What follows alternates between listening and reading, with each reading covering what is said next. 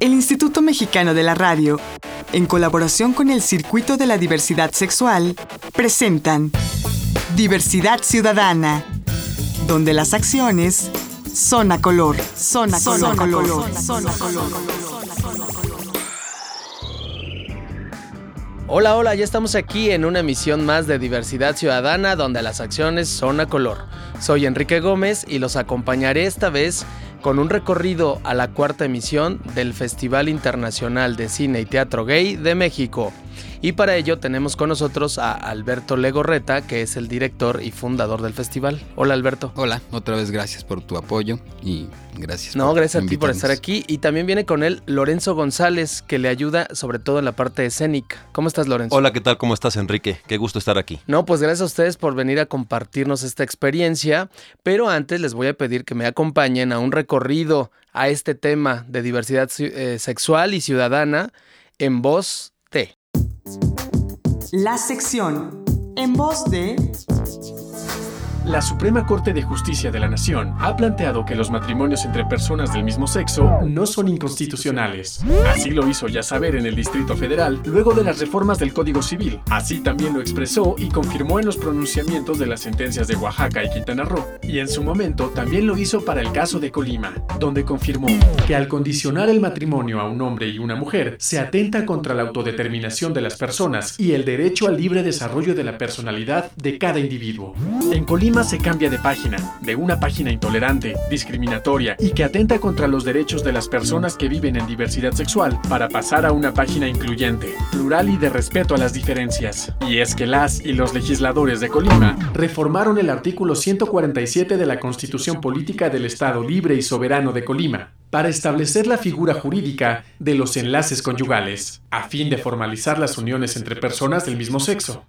Solo dos diputados locales del Partido de la Revolución Democrática votaron en contra del dictamen que permite a personas del mismo sexo acceder a los derechos civiles negados ancestralmente por considerarse antinatural un matrimonio entre iguales sexos, porque siempre se pensó que los sexos opuestos y complementarios son los que permiten la reproducción social y la estabilidad de la raza humana, cuestión más falsa.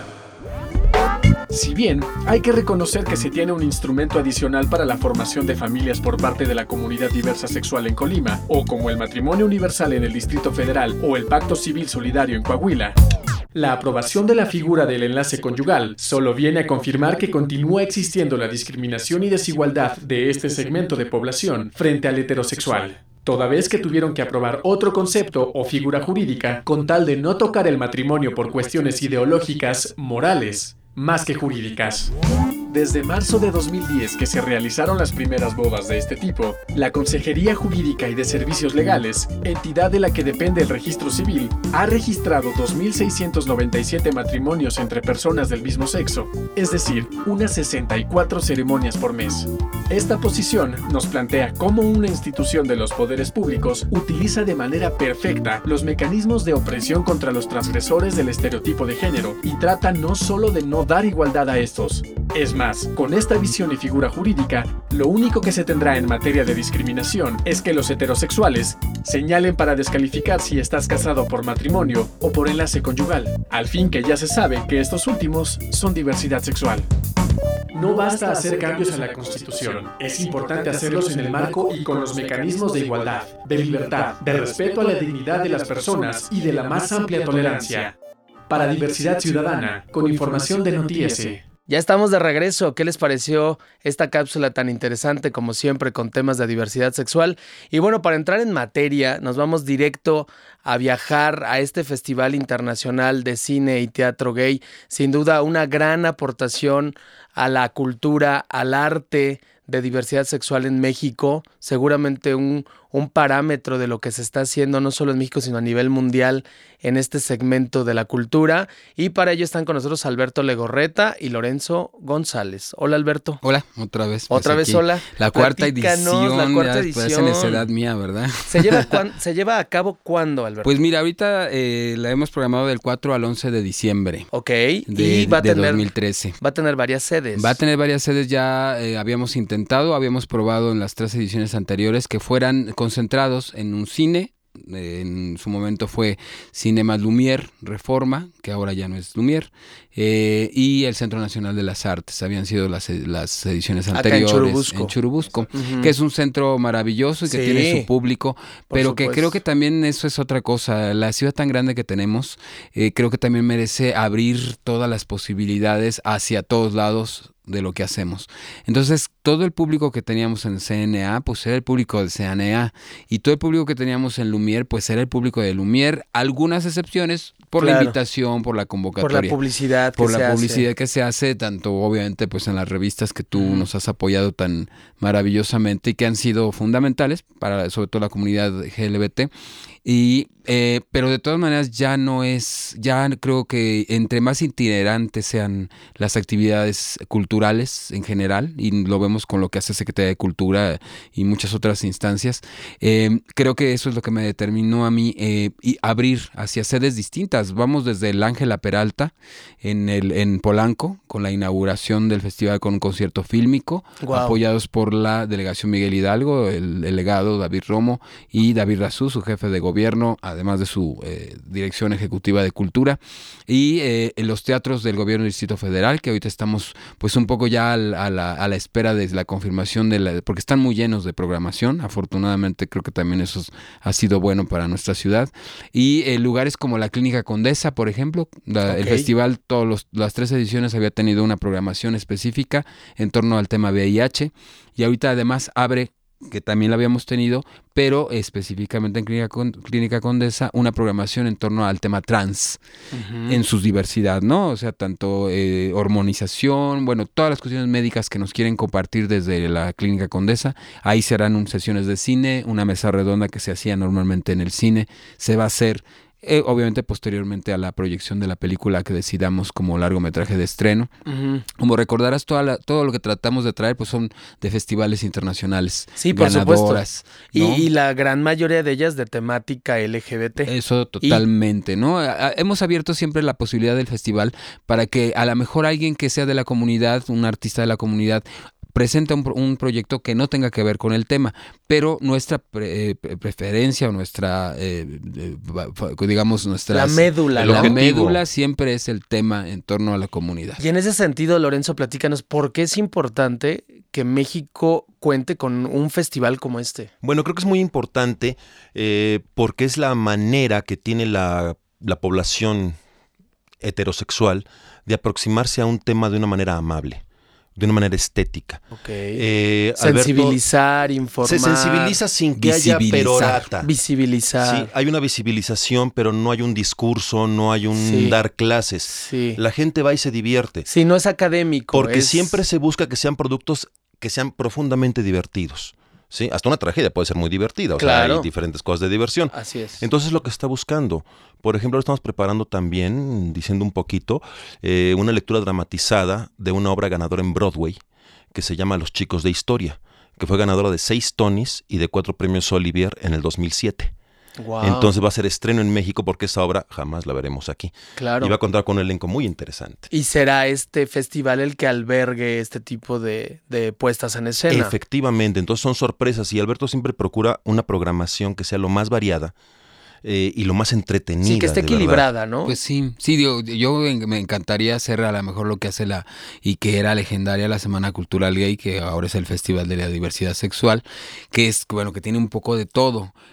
Obviamente por el nombre mismo del festival es cine y teatro principalmente, pero No, en la aún- medida que se nutra de otras artes. y aún así es muy amplio decir cine Pues y sí, ya teatro. con es eso- Sí, amplio es muy ya. grande. Y además ha aumentado, como tú lo sabes, ha Sí. aumentado la producción tanto eh, internacional como nacional de una manera muy digna, ¿no? Cosa que antes no pasaba. De repente, pues el teatro que veíamos, teatro gay en México, a Sí. veces, si no es que en un 98%, si no es que un poquito más, pues era muy decadente, siempre era todos vivimos mal, nos barre mal, no en, podemos victima- amar. en victimización, ¿no? Victimización del gay y de, de la comunidad O gay, de la persona trans también. del trans, bueno, ahorita por ejemplo tenía yo una discusión muy importante, creo, con la gente de la, de la clínica Condesa que me abre las puertas porque además ellos van a aportar toda la información. ¿no? Que sí se está ahora, pues, este, yo no sabía, por ejemplo, que tienen un programa eh, apoyando a la comunidad trans en su hormonización, que es tan importante, Sí, ¿no? claro. Como llevarles una película, pues. Sí, claro. Pero hablábamos justamente de eso, que todavía la- el tema trans, no todo, porque por ejemplo hay películas dirigidas a niños, ¿no? De estos,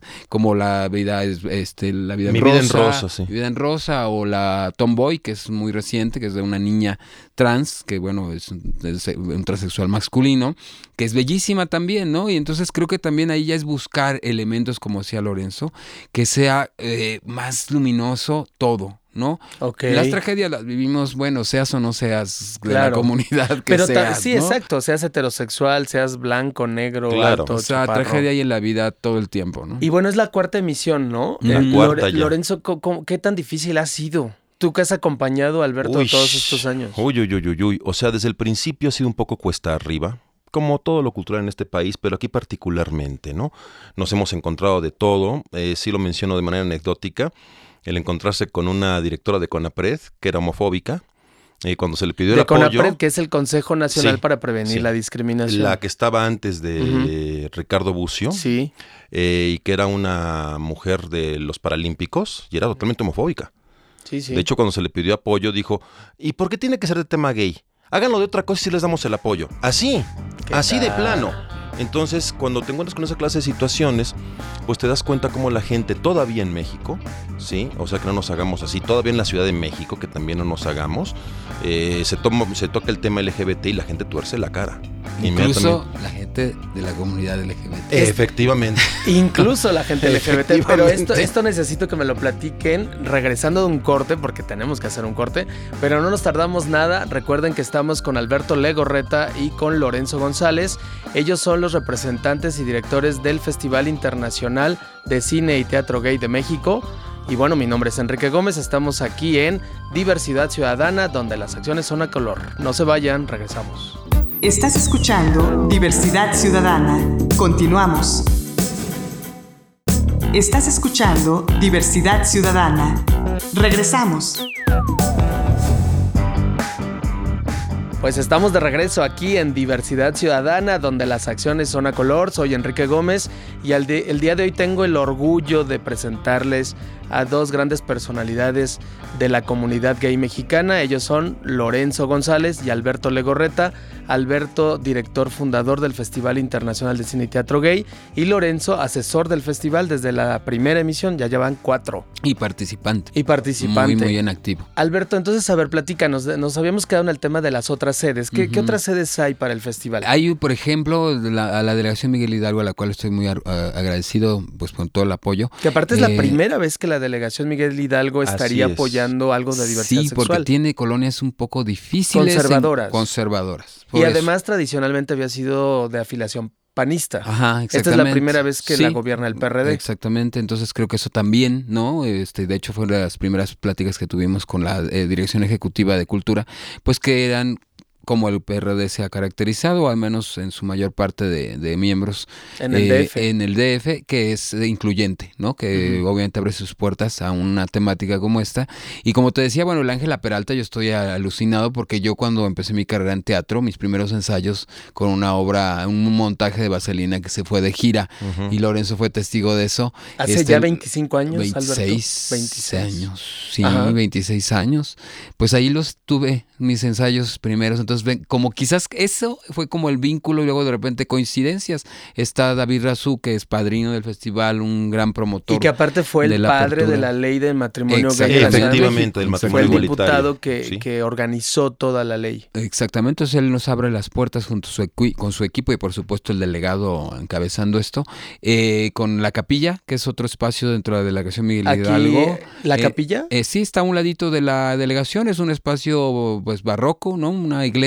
Claro, bellísimo. Y ahí vamos a hacer una mesa redonda que este, está, pues a mí me entusiasma mucho con artistas plásticos hablando del, del, del arte eh, clásico, barroco, ¿no? De distintos eh, periodos de la época de la cultura eh, gay, ¿no? Ya sea desde los pintores que eran abiertamente o no, o algunas imágenes que pues son como un enigma, vamos, la misma este eh, mm, última cena, ¿no? Que hay tanta disertación, el rostro de Da Vinci, bla bla bla. Bueno, esa será como una mesa en la cual iremos viendo proyecciones de las pinturas y los expertos que pues están formados básicamente por artistas plásticos muy importantes de aquí de, del, país, ¿no? Que nos han representado a nivel internacional, pues van a estar en esa capilla, que además es un espacio maravilloso.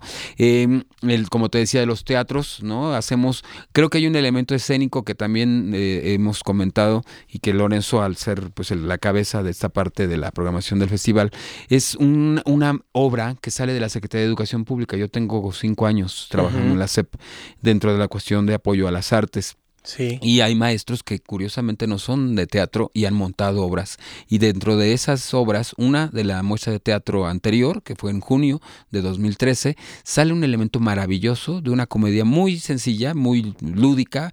Es un tema, pues un poco de bisexualidad, ¿no? De este no tomar eh, pues por los el toro por los cuernos y decir, pues sí soy gay, pero muy de una manera muy luminosa otra vez hablando de esta programación con adolescentes de entre 13, 14 y 15 años. Ok, eso de, está una, increíble. de un nivel, los chavos actuando con una mesa de español, que fue la que les mostró, y esa es la que clausura el festival tentativamente en El Vicio, en el Teatro Bar El. Vicio, que ya es una sede oficial este año. Ok. Había estado participando con César Enríquez, tú lo conoces. Sí, sí, sí. ¿Cómo? Ya estuvo aquí en el programa también. César, que también ha sido Otro de los como grandes del Lorenzo. Sí. que ha estado ahora ya jurado del Fondo de Nacional para la Cultura y las Artes en es. el género, pero además ha sido una, un elemento muy importante dentro del- de la variedad, ¿no? De la programación del festival. El vicio entonces ya es sede y vamos a hacer la clausura con este elemento que a mí se me hace importantísimo. Adolescentes, no homosexuales, no de la comunidad gay, hablando de un tema de una manera que de verdad ya quisiéramos ver a muchos co- compañeros A ver, a ver, platícanos es, de eso, es Lorenzo. una comedia deliciosa. A mí me sorprendió muchísimo por la frescura como toca el tema. Sí, Eh, definitivamente es una comedia que vale la pena que la gente vea. Y sobre todo verla con estos chicos en esta edad. Son chicos de secundaria. Sí, dos chicos y una chica. Entonces, Y- no son actores, no son gente LGBT. Y están haciendo una obra que es totalmente. Ni la maestra. ¿eh? Ni la maestra Nadie. tampoco. Nadie. Ahí no hay. ¿Y qué, cuál es la, la La- atmósfera de la obra? Mira, ¿Es fíjate una que la comedia? atmósfera es una ¿Es- comedia de salón, diríamos, es un Ok, vodevil. Es una comedia muy agradable sobre unos, eh, diríamos, para resumirlo muy poquito y que sea interesante, es los pleitos de un bisexual, un bisexual ya emparejado con su pareja gay y que sin embargo se le presenta ahí su elemento antiguo de heterosexualidad, que es una exnovia enferma, ¿sí? una típica, diríamos ahora, mariliendre.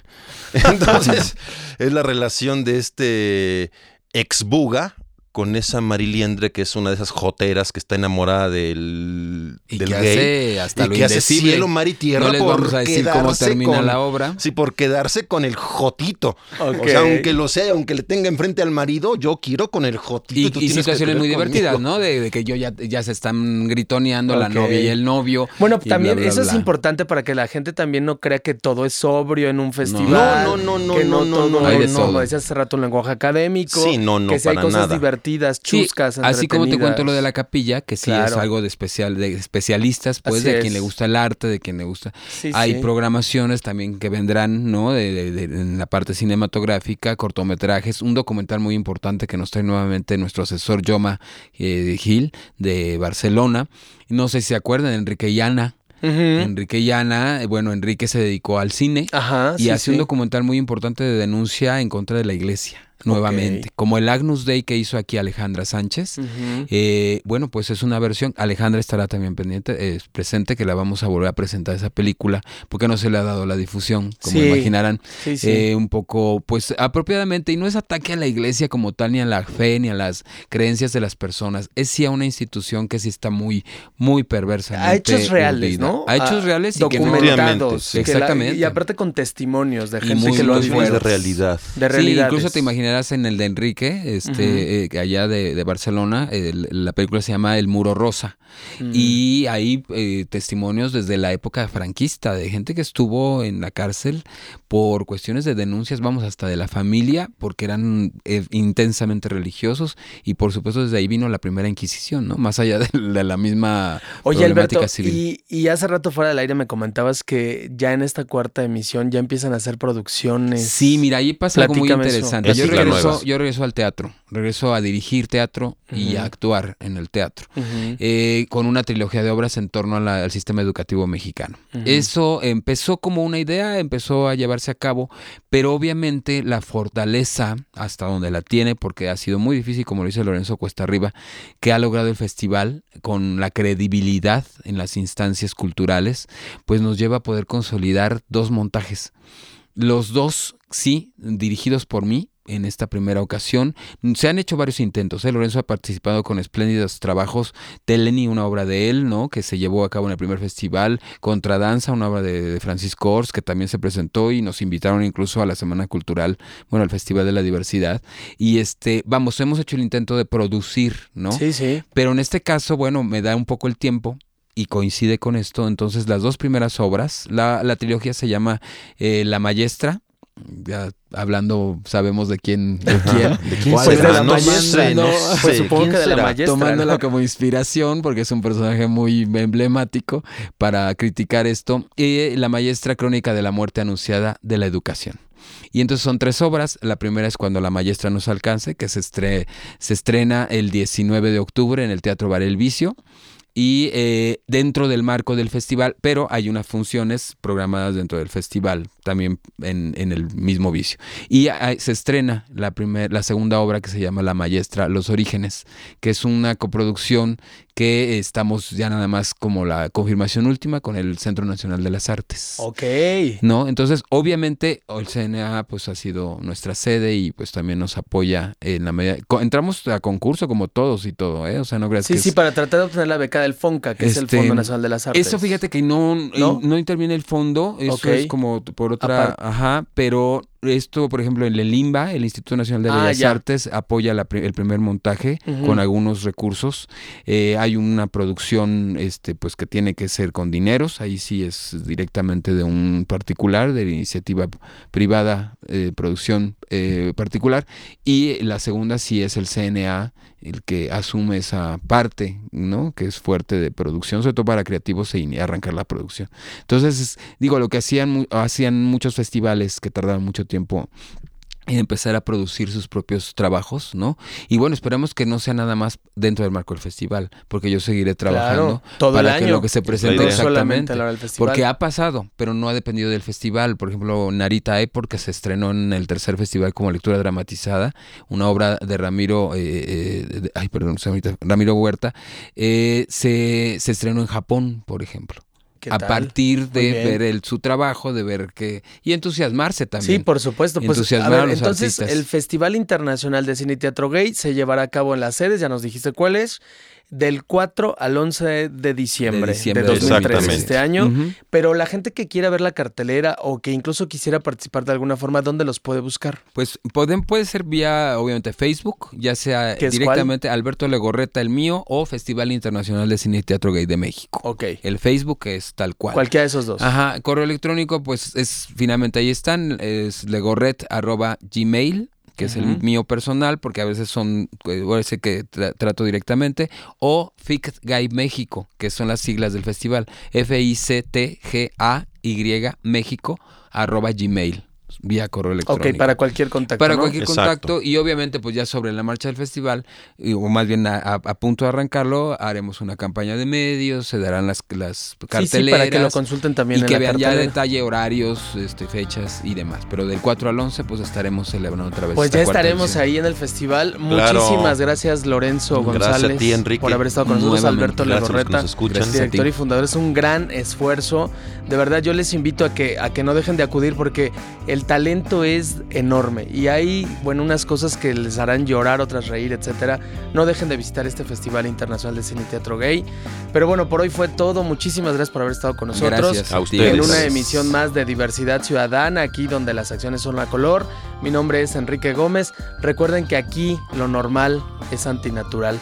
Lo realmente natural es la diversidad. Buenas noches, hasta la próxima. Agradecemos la colaboración de Canal G.tv, Foro NH.com y revista Homópolis. Diversidad Ciudadana. Una producción del Instituto Mexicano de la Radio en colaboración con el Circuito de la Diversidad Sexual. Diversidad Ciudadana, donde las acciones Zona Color. Zona, Color. Zona Color. Zona Color.